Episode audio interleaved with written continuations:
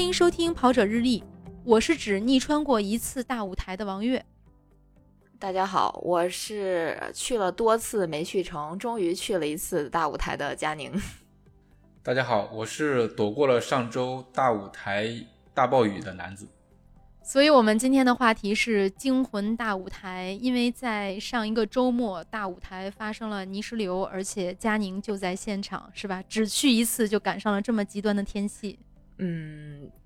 对，就是呃，但是首先还是要算是辟谣吧，因为大家看到的网络上的这种各各种各路传言都是说，呃，发生了泥石流，然后造成了一死三伤这样的一个惨剧。可能大家一听这个新闻，可能心里边第一反应就是一定是在山上发生了泥石流，然后山上可能徒步的人呀，或者是这个呃越野跑的什么人群啊，就是类似这些人他们出了事情，但。事实上应该不是，呃，事实上应该是有一股泥石流从山上冲到了台怀镇上，然后它冲击了一个小饭馆儿，那个饭馆儿里边就当时吃饭的人以及服务的服务员被冲走了四个人。然后有两个人当时被救了上来，还有两个人是处于失联的状态。就是在我们呃当时还在大舞台那个在台怀镇上的时候，呃，我们听交警说的。然后我我们是当场目击到一个被救上来的人，呃，被担架抬走了这样子。而且这个人特别神奇，是我们回从台怀镇回这个五台山站的那个司机他的小学同学，就。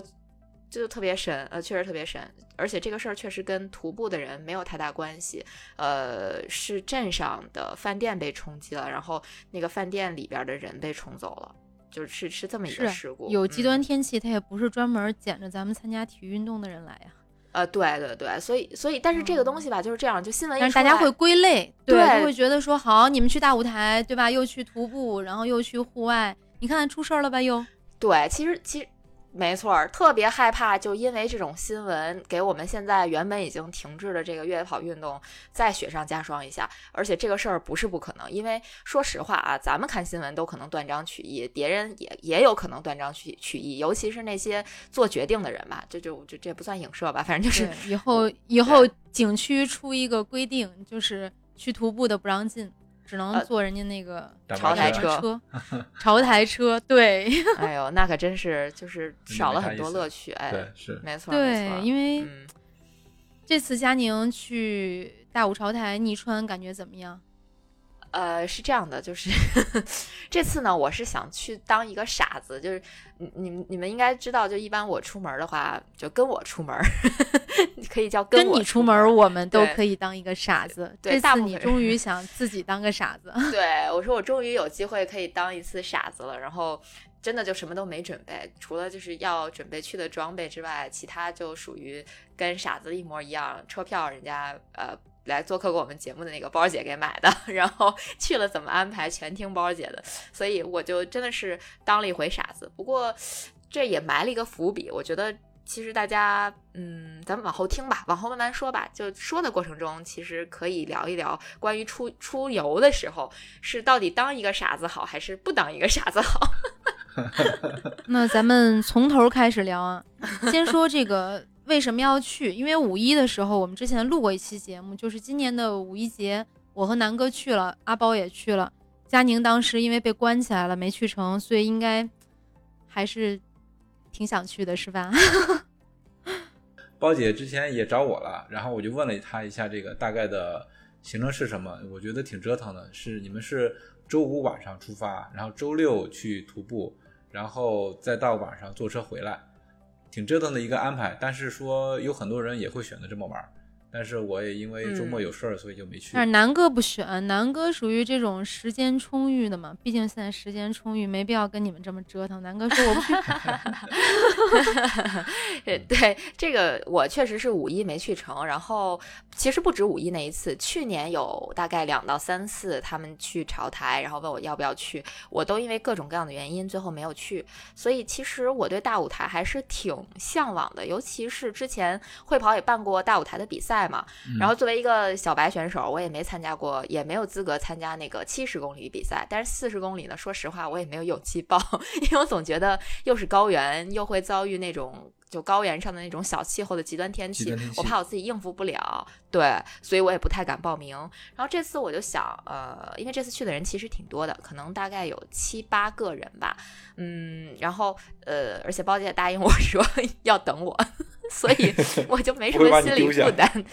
对对对对对，就算我不认路也没关系嘛，就是一起的小伙伴有认路的，所以我就真的觉得应该是很轻松的那种，呃，一路上可以聊天呀、说说笑笑啊，就把这四十公里给走完。注意啊，注意我说的距离啊，是四十公里。后面就会发生一系列关于四十公里的故事。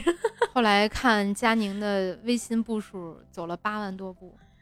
啊，这真的是一个非常非常悲伤的故事，导致这一天嗯结束之后，有好多朋友发来微信问候我说：“你是自己去跑了一个百公里吗？” 真的，至少有四个朋友在微信上艾特我问我，但是其实那时候我已经很狼狈了，我根本就没有办法去回他们的微信。呃，就怎么说呢？就这次这个故事确实是有点多。嗯，那咱们从头开始讲，咱们先说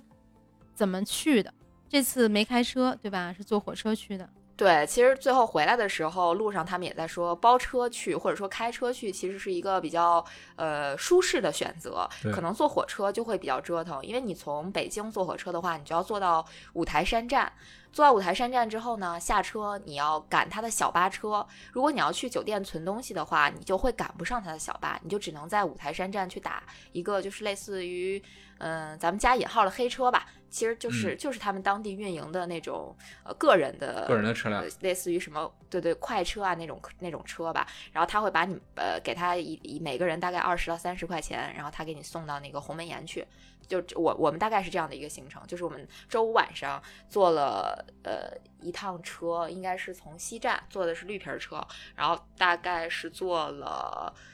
呃五六个小时吧，然后到了五台山站，就下了车之后到的时间应该是半夜，是不是凌晨？对，凌晨四点接近五点吧。然后他在五台山站，基本上在那个时间点就有好多小巴车把人往鸿门宴送，啊，就是特别多啊。而且他就是等每一趟列车下车之后，呃，拉这些人，嗯，而且就是那拉满合着你们就是嗯凌晨到了之后，直接就早上起来就开始对爬山。对坐，当坐车时我们到鸿门岩开始，对，刚好太辛苦了，难怪南哥不去。是的，对。嗯，真的挺辛苦的，但是有朋友他们在那个五台山订了酒店，这次他们订的酒店还挺不错的，是一个新开的呃快捷连锁酒店，但是装修什么的都都哦很好啊、然有新酒后很店了。嗯，对，很干净，确实很嗯干净。嗯，嗯是在然后我们镇上吗？还是到了之后就在五台山站附近，对，哦然后很好，因为酒店其实可以稍微多说两句。上次我们去的时候，呃，南哥和包姐应该订了那个酒店，那个价位是多少一天？在五一期间，啊，三南哥你那个是多多少钱一天？三百多吧？300多对对对，对，因为后来临时涨价了嘛呃，那个环境就别说了，就是脏乱差的招待所。然后我当时因为我比较事儿多嘛，我就订了一个九百多的，呃，离他们住的地方很近，但是就是不太脏乱差的招待所，但条件也是很一般。但是我觉得能有一个干净一点的酒店，其实还真的是不错。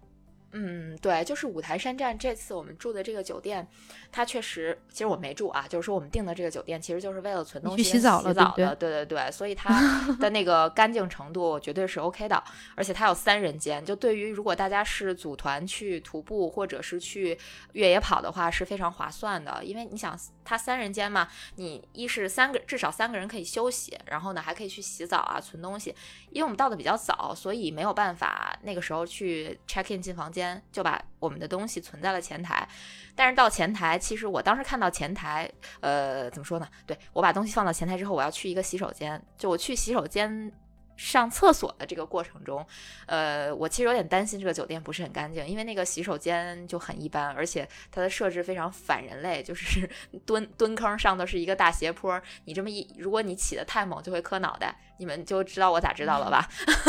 嗯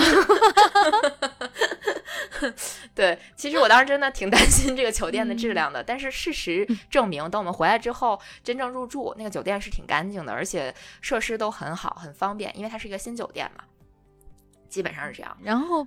那你们跑完之后有住吗？不是就呃，嗯没住，就是我们到了原本计划就是，比如说我们可能七八点的时候就回到镇上，然后去洗澡，洗完澡之后，我们的火车是十点四十九的吧，可以休息休息嗯就可能。能再休息，对，休息休息。当时是这么想的，呃，最后结果不是这样嘛，但是也休息了一会儿，啊、酒店价开了个小时房？嗯对对对，有点像钟点房，但价格真的很便宜，好像只有大概不到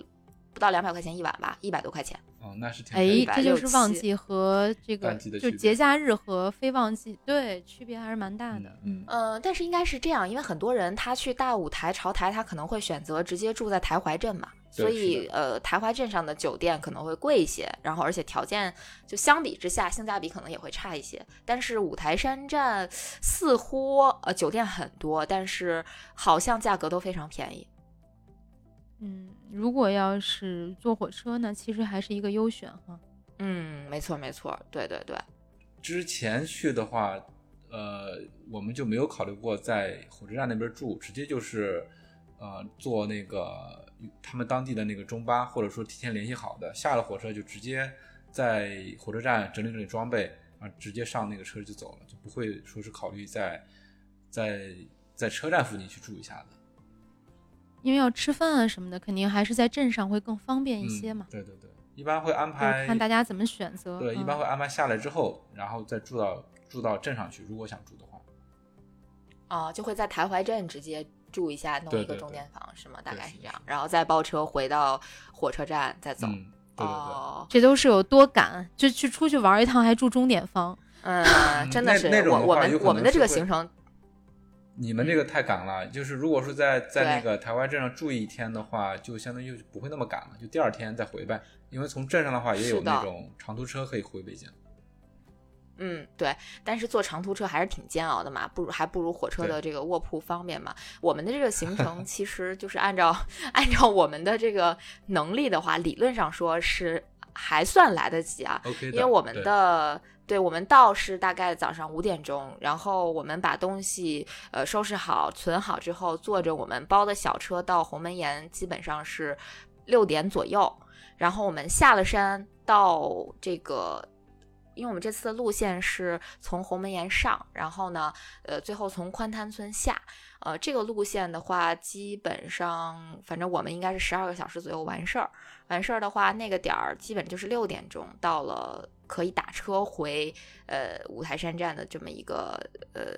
就是这么一个时间吧，到五台山站应该正常情况下会在，呃八点之前。我们的回去的火车是晚上的十点四十九，就其实时间是绰绰有余的。你想，我们到，比如说我们八点钟，就或者说七点半到了，到了这个对，到了五台山站，然后去呃洗澡啊、吃饭啊，两个小时足够嘛，对吧？我们怎么着十点钟也完事儿了，赶十点四十九的火车，觉得啊肯定是很轻松的嘛。其实我们当时下到山底下的时候也是这样想的，结果没想到没想到赶到了泥石流，是吧？对对对对，没没想到嗯真的是出了意外。就这个怎么说呢？就其实这个是我没有做好的这么一个准备吧。就是在我我准备，其实我只准备了强制装备以及。我当时觉得可能它也就是个四十公里，我再慢怎么着十二小时也完事儿了，这是我做的心理准备啊。结果哎，所以你嗯都做了什么准备？然后你又觉得你这次去完之后回来，觉得有什么准备是应该做，你没做的？呃，准备是这样的，就是首先我不知道我要准备什么东西，因为我没有去过，所以呢，我就参考了群里当时他们发的两个版本的，就是准备的这个算是强制装备吧，这么这么一个清单，我就照着清单把冲锋衣、冲锋裤、保暖层、登山杖，然后食物、水啊、这些，包括这个防水袋我都准备了，然后包括遮阳帽、墨镜，呃，也都准备了，呃。基本上应该是冲锋裤没有用到，但事实上就想用，其实也是用得到的。嗯冲锋衣用用上了，而且就是当时我跟包姐我俩商量的是说，呃，冲带多少的冲锋衣，我们就带了，我带的是 O 二的那件长款的氦气，我就把它当雨衣穿。然后包姐她带了一件他们 UD 新出的那么一一一款，就是呃超轻量的这个。叫防水夹克吧，它的那个防水应该是一万一万，我那个 O 二的氦气应该是两万两万，就还不是最顶级的防水的冲锋衣，就都属于那种越野跑适用的轻量化的冲锋衣。嗯我们俩带的是这样的这样级别的这个衣服，然后嗯，基本上我说刚才说的这些，就在我们呃越野跑的过程中已经足够了，就够了。呃，但是有一些其他的东西，后来来看，其实呃也很有用，比如说呃雨衣。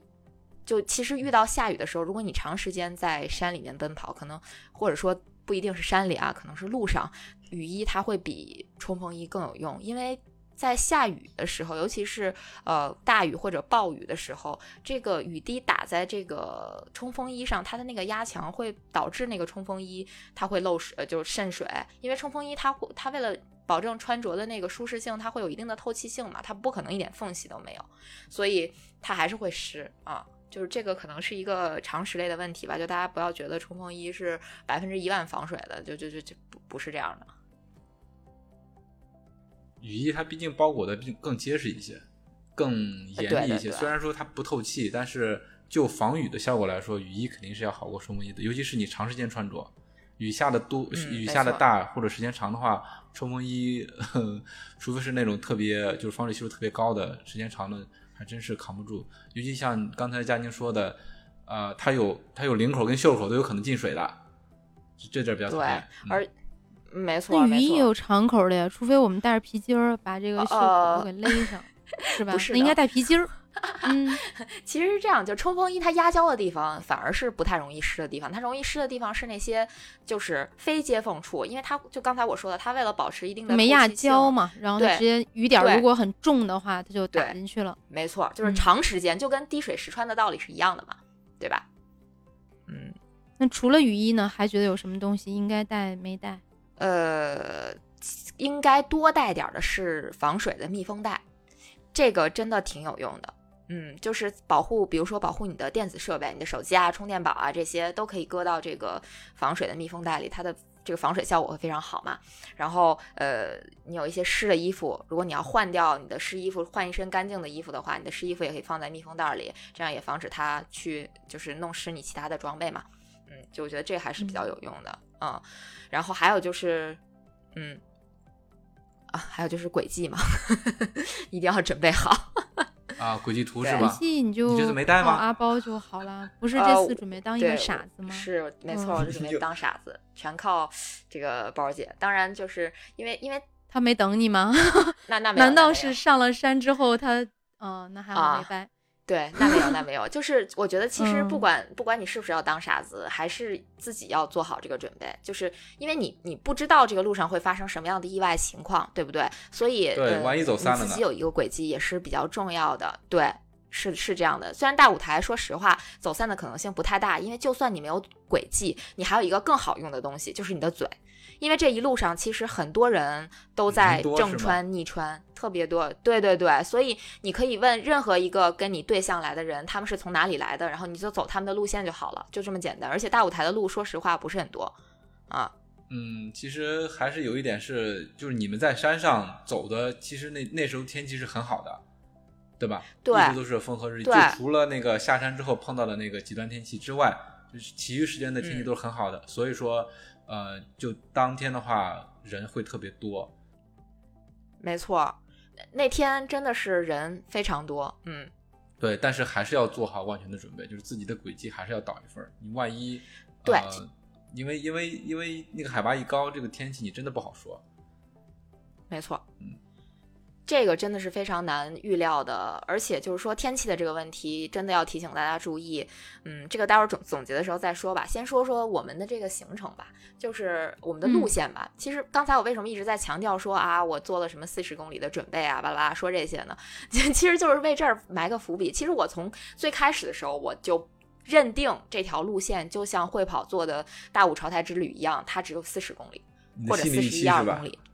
对，这是我的心理预期。但是当我得知这条路从宽滩下去最终要四十九公里的时候，我内心其实是极其崩溃的。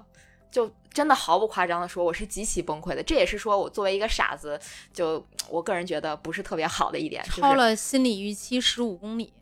呃没有那么多吧，十来公里吧。嗯，我想问你，如果说一开始你就知道这个路线就是四十九公里、五十公里左右，那你还会崩溃吗？嗯呃，我就不去了。这个我没想到南哥为。什么我记得上次如果我们五个台都走全是五十五公里呢？难道我记错了吗？嗯，差不多吧，可能路线中间会有一些不一样，因为咱们最后也是没有啊走到最终南台嘛，咱们到到那个对对，应该是全走完。我们上次预计全走完是五十五公里，比这个四十九还夸张。呃，他是这样，就是说，按照嗯。这次预计的路线，我们是从五台山站下车，然后包车到鸿门岩，再从鸿门岩，呃，直接从鸿门岩先上上东台，然后从东台再下来，然后再到北台，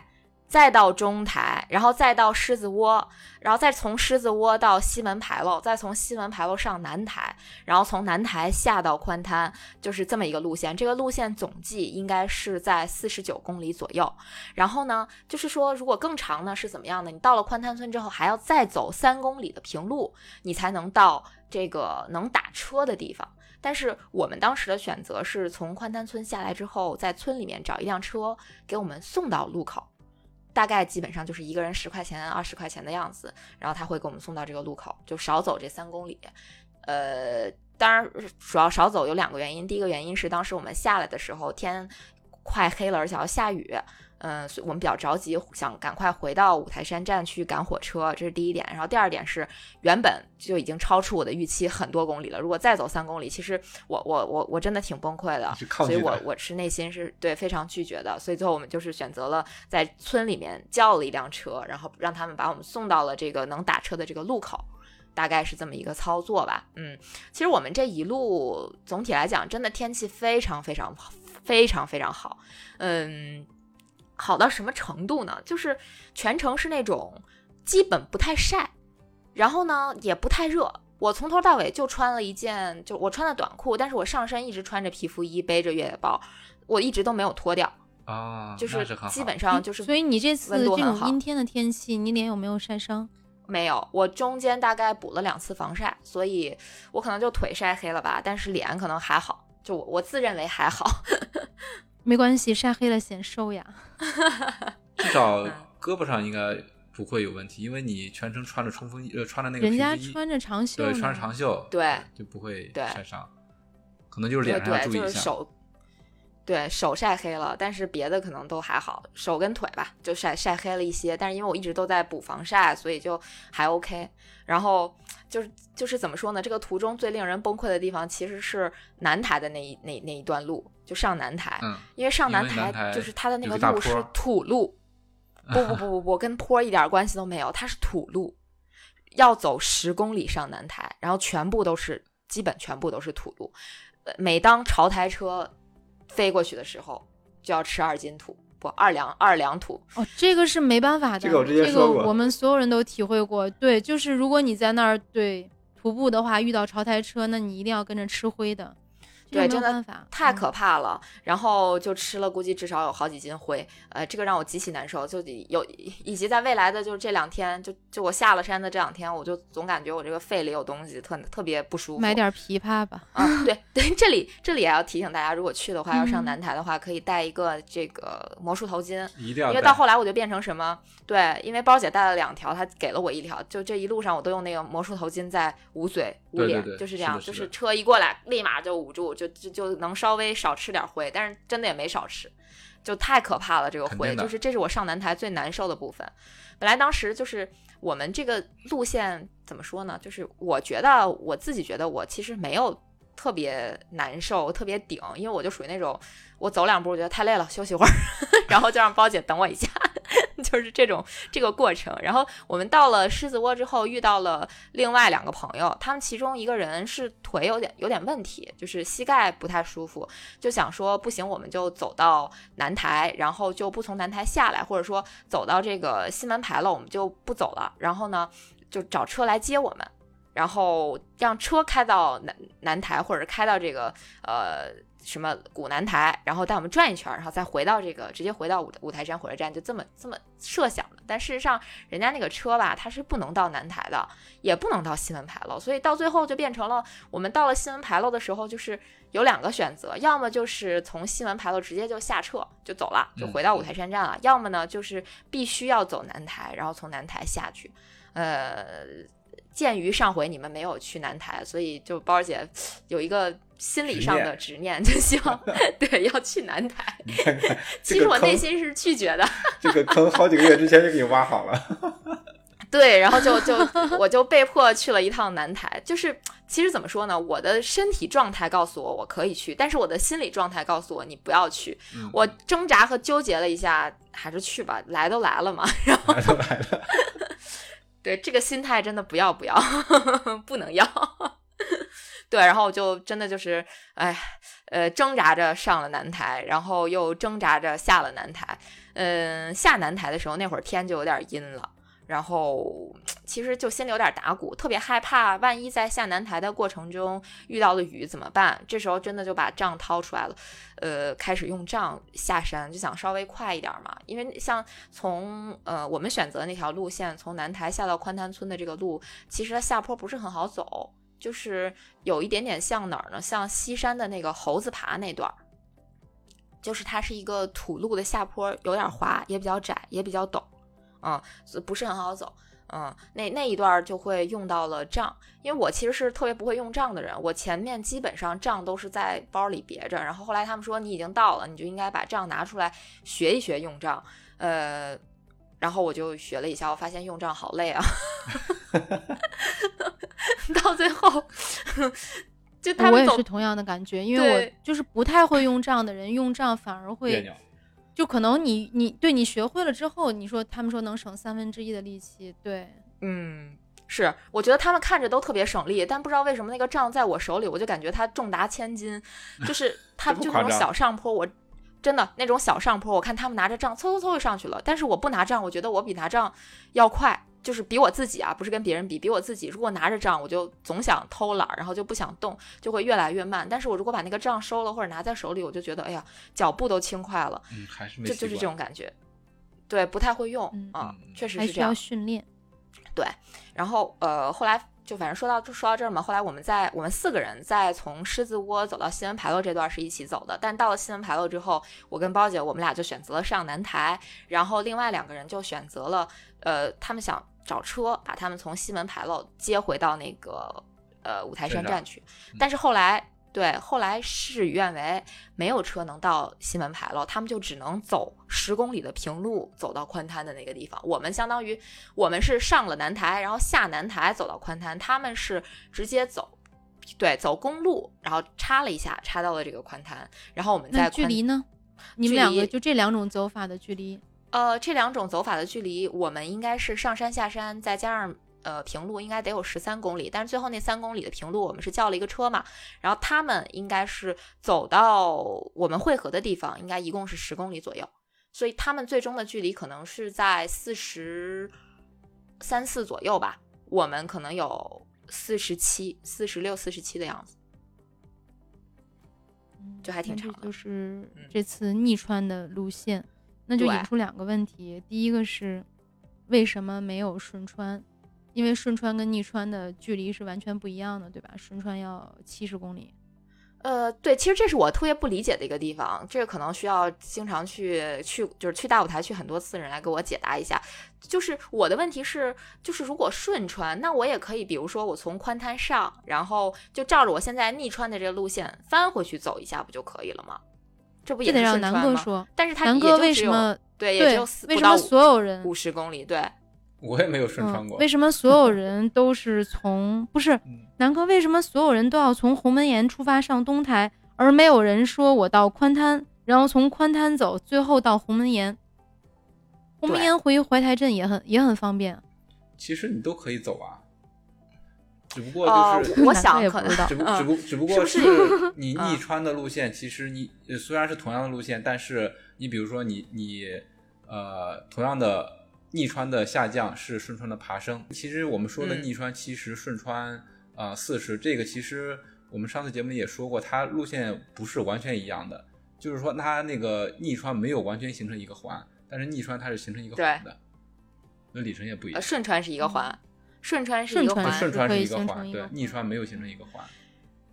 那其实顺川也可以不形成一个环，对不对？就是我觉得如果嗯对吧？就是走我们现在逆川的路线，顺着走，嗯，对，就可能其实就是习惯成自然了，大家都都这么走，然后你嗯分享得到的这个路线，要不然回头咱们从宽滩走一回。我看行。但是你们发现了吗？如果比如说逆川，我们从鸿门岩走，最后我们到达南台有多个选择，对吧？南哥，上次我们去了那个什么寺，嗯嗯嗯，就是你有无数种选择，嗯就是我对我可以嗯。根据自己的情况，就是我选择从哪儿下，对，就我到底是要走五十五公里，还是四十九公里、四十六公里、四十公里，还是我最后像佳宁那两个朋友一样，我们最后走十公里的平路？就是你的选择很多。对，如果你要是对照着逆穿的这个路线顺穿，那你必须，除非你到鸿门宴之后不上东台了，放弃东台，对吧？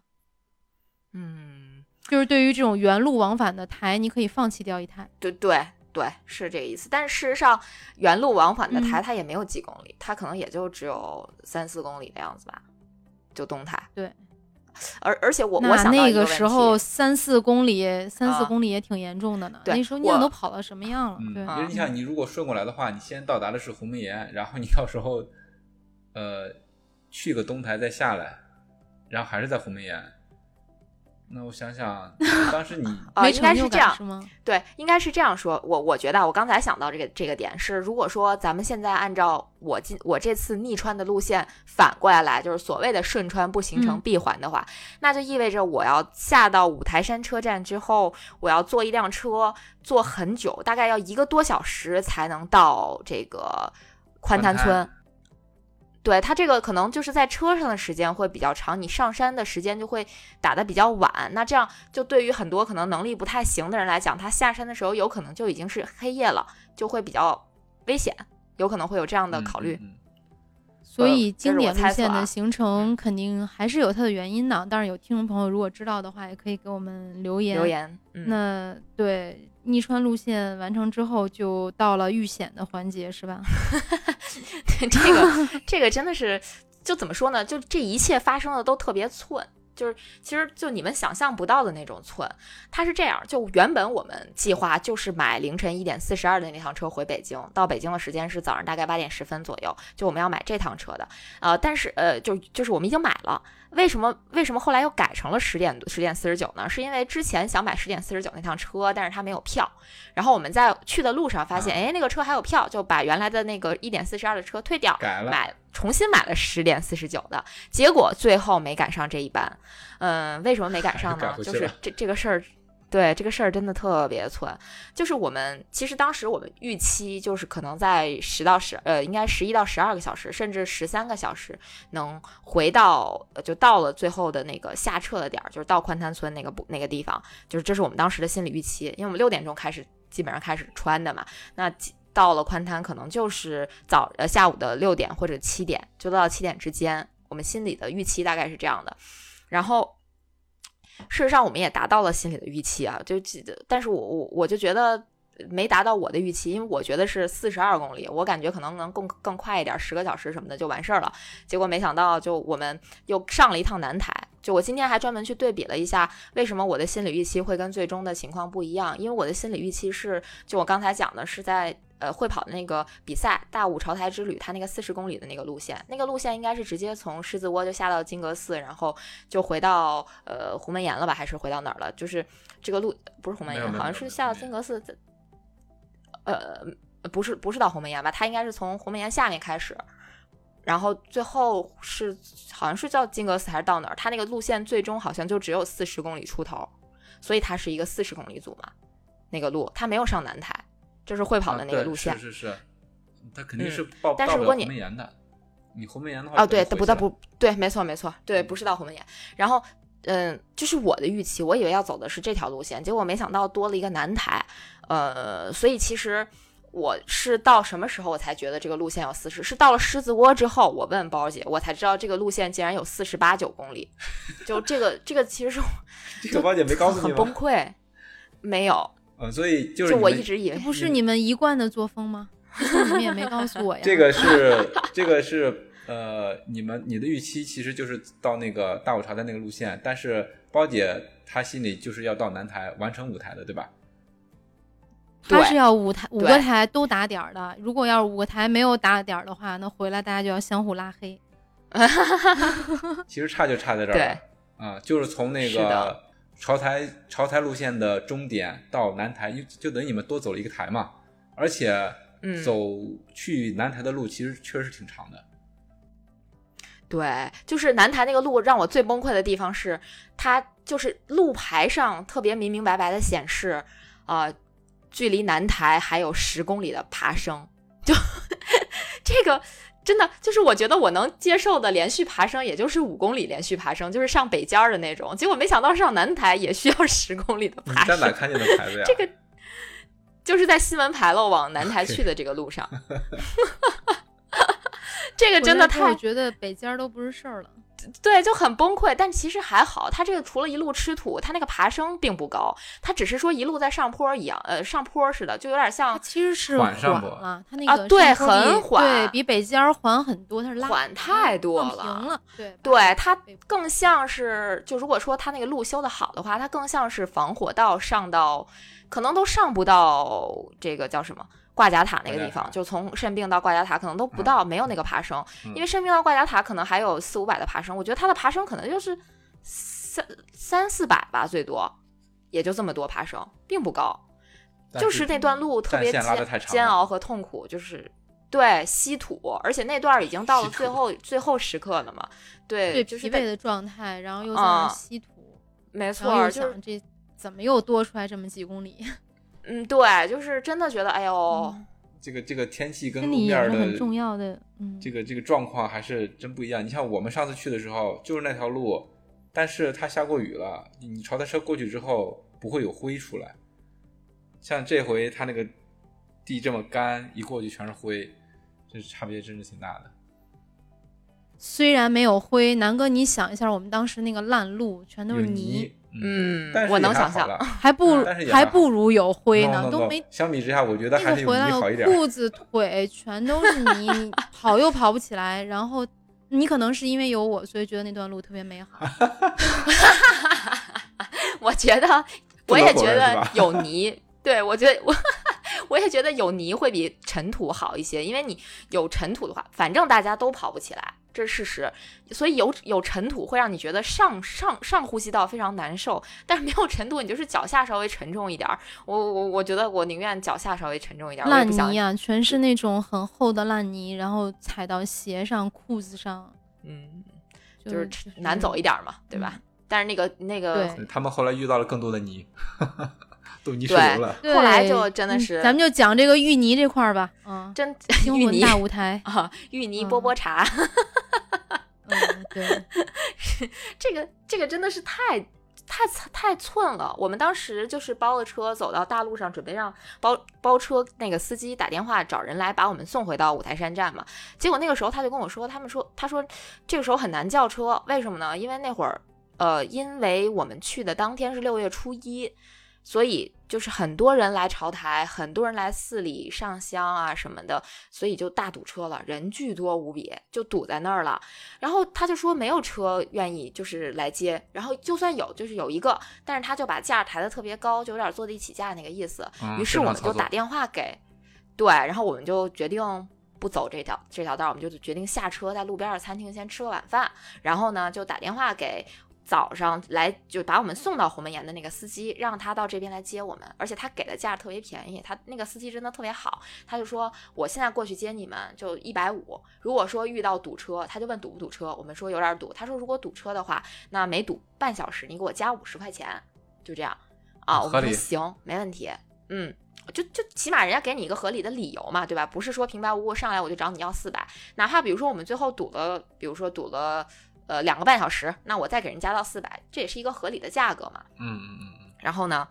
就就打电话，然后司机就说他来。当时我们给司机打电话的时候是大概六点半左右，那个时候门口还还在堵车，而且已经开始下下雨了，哦那个雨就当时大时小，对，开始时大时小。OK，不是大暴雨呢还。嗯，就是怎么说呢，就是没有那么那么大，就是他们很多人说在呃佛母洞那边什么遇到了冰雹啊什么的，我们那边我们吃饭那块儿是没有的，它只是有雨，就一会儿大一会儿小，呃，而且当时那个堵车感觉是缓解了一段儿，然后又又不行了，缓解一段儿又不行了，我们就一直在餐厅坐到大概七点出头，七点二十左右，然后我们四个人吧，就当时我们四个人就一拍脑袋就决定说不能等了，因为这个点儿司机走了一个小时，他可能还要再走一个多小时，可能八点多九点才能到我们的餐厅，这样我们很有可能就赶不上十点四十九那趟火车了，所以我们就决定嗯迎着他往台怀镇走。因为台怀镇那边刚好就是就堵在台怀镇，台怀镇离我们大概也就是八公里左右，而且一路就只有就全是公路了嘛。我们心想公路肯定不会有什么问题，而且是镇上的公路，而且我们都带了冲锋衣啊、什么雨衣啊这类的这个装备，就觉得那不行就在雨里跑呗，对吧？或者快走呗。大家谁还没没跑过越野雨战过呀？这是当时我们的这个想法。然后我还是们就不累呀、对，然后我们就拿着你之后还有力气。对，我们就拿着头灯，然后穿上冲锋衣，把所有的就是东西需要防水的装进防水袋里，就开始在冒雨，大雨里、冒雨里面找司机。真的是这样，就是我们就让司机在能掉头的地方直接就掉头等我们，因为这样的话我们可以节省一点时间嘛。对对对对，我们就开始就开始在雨里跑，真的就。我觉得当时这在我们在雨里跑的这段儿，所有在车上被堵在那儿的人看我们都觉得说，那四个人是神经病吧？不，他们应该觉得太牛了。你看，我们都在那儿堵着，他们就可以跑。哎呦但是他们也真的特别对应该羡慕你们，对吧？嗯，就一路都在跑，一直一直在跑，一直在跑，然后呃，就到了，比如说到了某个公交车站，就跟司机再沟通一下，看看我们离他还有多远，然后他在什么位置，堵车情况怎么样，嗯，然后大概跑到五公里左右，我们当刚好分成两个小队，我跟包姐在前面，另外两个朋友他们在后面，因为其中有一个人他膝盖不好，他们只能快走，我们就在前面，我跟包姐在前面跑，我们就每到一个公交车站就跟司机沟通一下，看看到哪儿了，大概在跑到可能五公里左右的时候，就看到。嗯，先是三公里左右的时候，看到一辆大巴车坏在那儿了。我们当时就以为这是堵车的根源，因为大巴车坏了，所以后面的车都不能过来了。然后我们就继续往前跑，就觉得看到了希望嘛。结果跑到五公里左右的时候，就发现那个基本上离镇上已经很近了，然后就交警就在疏通，而且路上的积水特别多，我们就要往马路对面走。交警就拦住我们说：“你们不要往前走了，说前面有泥石流冲走十几个人了，你那个你们不要去添乱了。”哎，当时我们就觉得，啊，这怎么镇上还会有泥石流呢？但是看大家都还在就是穿梭往返，那时候雨就是从刚开始比较大，已经变得稍微小一点了，我们就。决定往前走看看，因为前面还有那个寺庙，还有宾馆嘛。心想，如果说真的是泥石流把路断了，那我们就不行，找个地儿呃挂单嘛，就就或者说找个地儿就住一宿，今儿就不回了嘛。嗯，然后就往前走，结果我们就走到了那个泥石流的现场，就确实是地上全都是呃泥呀、石头呀，还有这种什么大醋坛子呀、就那个什么锅呀，就这些东西。啊嗯，然后就在旁边对，就跟交警之类的对沟通了一下，说就是旁边山上的那个就有泥石流过来，直接把山上的一个呃小饭店。就是是应该是山边儿的一个小饭店，直接给冲走了，然后冲走了四个人，应该就是店员和吃饭的客人什么的这种。呃，就在如果去过大舞台、去过台怀镇的人可能知道，那个宾馆就是台在一个叫云峰宾馆的旁边，那个宾馆还挺大的，就在那个地方发生了泥石流，而且我们当时就看见有人被抬出来，呃，就抬担架抬出来，这样可能应该是找到就被冲走的人被找到了，然后就抬到医院去，这样子。就看着觉得还挺吓人的，挺害怕的。那个时候，我们当时就给司机打电话，其实想让他说，要不你就别来了，你就翻回去往回开吧。结果他说路上他来的路其实是非常畅通的，是没有任何问题的。是呃，对，然后他就问我们在哪儿，然后我们又沟通联系了一下，说我们中间大概离了二点七公里。这时候我们后面小伙伴也追上来了。然后我们就决定继续再往前走，结果前面也就是全部都是大堵车，就是它其实堵车的原因也很简单，就是因为可能往前走的车看到对向车，就是看到前面是堵车，他就想掉头回去，他一要掉头，那就会堵堵塞一大片，就你们懂这个意思吧？就是这，所以就两边全部都是在大堵，就很可怕。然后我们就又走了大概在雨里又走了二点七公里，就总共加起来我们在雨里连连走带跑可能有七点八公里，最后找到了我们的司机。那我的问题是，就基本上是这样情况。那你们到了泥石流现场，你们是要穿过那一段泥石流吗？对，是要穿过它。那个时候就是他们镇上已经在派车过来去铲那个泥了嘛，就那个石头，就是那个泥石流的状况就没有那么可怕，确实是就是嗯是那个事故现场的样子，但是它那个石头的厚度可能也就是呃泥和石头可能有个五五到十厘米的样子。大概是这样，然后都就是水还在源源不断的从山上往下冲，但只是水了，因为那个时候雨势已经小了。嗯嗯，好像很多就是停在院子里的车什么的也都被泥石流给砸坏了。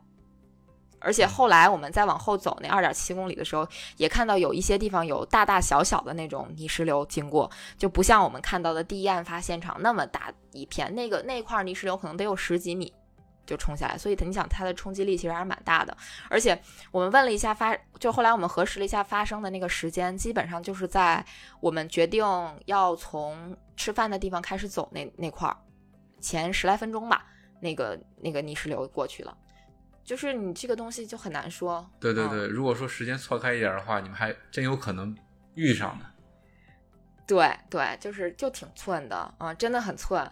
然后我们就真的是做了一个非常英明神武的决定，就是不在那个地方原地等司机，然后去找司机。因为如果我们当时就一直在那个地方等的话，可能我们等司机七八个小时也等不到。因为据说好像是早上第二天早上六点钟才全线畅通，而且我们这一路上就往去往去找司机的这一路上，看到很多人应该都等了三四个小时了，都已经开始在原地解手了，你知道吗？我说这比尿红墙还牛逼。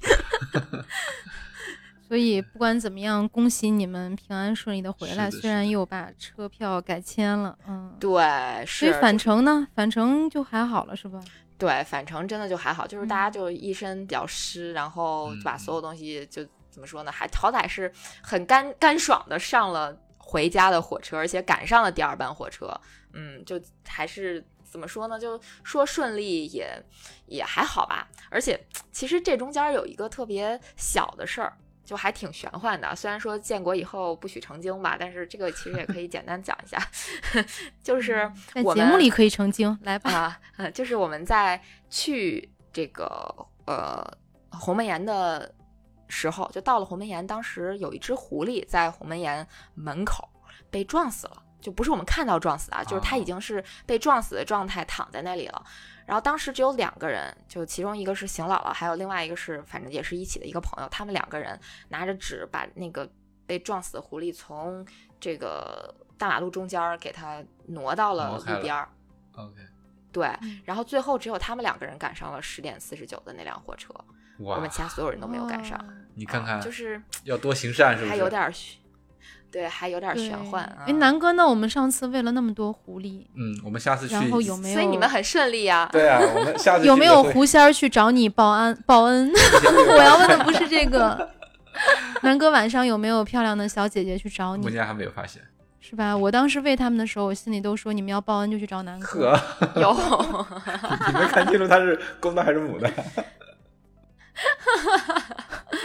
啊。哎呀，但是这一趟真的是，哎呀，特别，其实挺折腾的，就不真的不建议大家这么这么来玩儿。我觉得，嗯，我我们可能还算是快的，就包括回来我跟朋友交流，我他说他觉得其实虽虽然爬升不是特别多啊，总共可能爬升只有两千，但是因为它是高海拔嘛，然后再一个就是可能遇到极端天气的这个可能性也比较大，所以。就是在大概五十公里左右，十二个小时爬升两千这种情况完成已经很算比较快的了。就就所以，如果我觉得如果比我这个水平还次的话，就真的不要去挑战大舞台了。尤其是一天完成这个逆穿，还是有点难度的。根据自己的情况量力而行。对，所以大舞台还真是真的是要心心怀敬畏。你像我们一直说大舞台。呃，难度不是特别大，路也比较明显，但是，呃，你保不齐在不同的季节能碰到不同的极端天气，你一旦碰到的话，那个危险系数就是直线上升的。没错，就还是那个平时多做好事儿。接太快了。我是说不要单不要当一个对，不要单纯的当一个傻子，这个这样真的不行。就是自己真的该做的准备还是要做的。比如说当时就讲个最简单的事儿说，当时我问包儿姐，我说用不用带雨衣啊？她说不用不用，但事实证明还是要带的。带一下就是对，雨衣也不会特别沉，像这么简单的装备又还能保命的装备，能带还是带一下。然后虽然虽然我们也没没没用上吧，算是因为我们带了冲锋衣，但是刚才也说过，就冲锋衣它有它的一个问题，嗯，所以像这种轻便的装备能带就都带上，别嫌沉，毕竟大家也不是比赛，没有人给你做补给嘛，嗯对吧？嗯就是自救嘛，所以就是这种装备可以多带一点儿。然后再一个就是刚才说的那点，就是如果你能力不到的话，千万不要挑战这种一天之内要干什么什么活儿。比如说我，我在回来的路上就一直跟他们讲，我说如果你们下回要再这么搞五四五十公里，接近五十公里的话，就不要喊我了，我真没有这个水平。真真真的是这样，太难了，那你们你们这次就是有点儿嗯，也也真的是刷新了我对大舞台的认识。就是我我之前碰到过大雨，但是还真没有碰到过泥石流，是看到过山上会有成股的水往下冲，但是没有看到过泥石流的现场，也是嗯，通过你们来增加了人生的经历。是的，然后大家如果像再去，如果要去大舞台的话，一定要去多看高山的天气预报。就这里可以推荐大家去看一个网站，叫 mountainforecast.com。这个这个网站上应该可以搜到一些高山的天气情况。其实像这回我们是能预计到有雨的，呃，因为当时我们看的那个天气预报显示，就是白天它白天的时间全部都是呃没雨，然后晚上 night 它显示的是有雷阵雨。我们当时想晚上我们肯定下来了，所以就没太在意。结果没想到这个雨造成了泥石流，所以这个也要提醒大家，如果说遇到这种天气，嗯，而且你也没你也要像我们这样穿的话，最好还是不要去了。如果这种天气，那你最好是在镇上去把房间啊什么的都都就最近距离的这种住宿什么的先解决掉再说，不然的话很有可能真的就被拦在台怀镇上。如果我们这次没有做到那么果断的那么一个决定，就决定往出跑的话，真的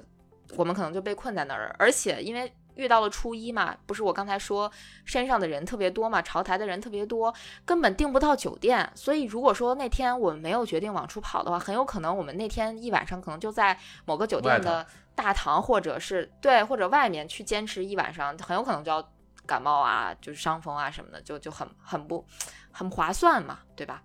所以咱们去徒步是不是可以避开初一十五？对，所以我我我觉得是这样，这也是一个特别好的建如果议。嗯，如果你不是什么虔诚的佛教徒啊，就是我觉得，当然虔诚的佛教徒一般也不会逆穿了，这是事实啊，就是真的真的是这样的。大家大家就顺穿了是吧？对对对，一般都是顺穿，他们一般都会走两到三天，然后会在呃山上的寺庙里面挂单寺。庙挂单，嗯，对，所以呃，我觉得，我觉得就是，嗯，还是做好万全准备，然后再一个，嗯、就千万不要就有如果有雨的话，我觉得不要逞能了，就可以不去，或者是呃订好最近距离的酒店，对自己有一个保障，就这样，因为你也花不了多少钱，嗯。所以刚才的那个看高山天气预报的网站是今天的今日推荐吗？我看行 如果大家有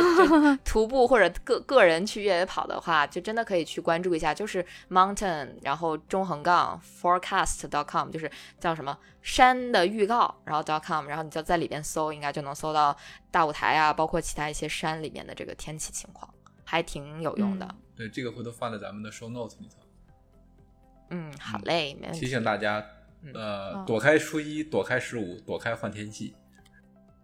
嗯，真的要这样，嗯真的那到时候要这样。我们写一个小总结供大家参考。入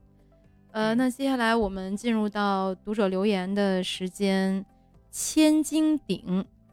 这个名字挺有意思啊，它其实鲸鱼的鲸。千斤顶给我们留言说，飞马的鞋带是真的容易掉，其实是很容易开了。我听这期嗯节目播客中。就主播讲到鞋带容易掉的时候，鞋带就掉了看看哦，但他就是正跑步的时候，然后咱们就讲鞋带容易掉就掉了。不是建国以后不许成精吗？一不小心成了精，对，因为他本来就是他是千斤顶，啊，本来就是说我精。全程，呃对，他说我全程系了两次鞋带儿，第二次按照我们的建议系了之后就好了。嗯那我们的这个小建议能够帮助到大家，我们也是觉得特别的开心。主要还是挺巧的。对对，是。对对，这个确实挺有意思的。还有就是我们发现小宇宙的用户特别喜欢留言，是吧？对对对，是的，对，留言积极性比较高。嗯，嗯，蜥蜴应该是在我们上一期节目留言了两条，这里读一条啊，他说。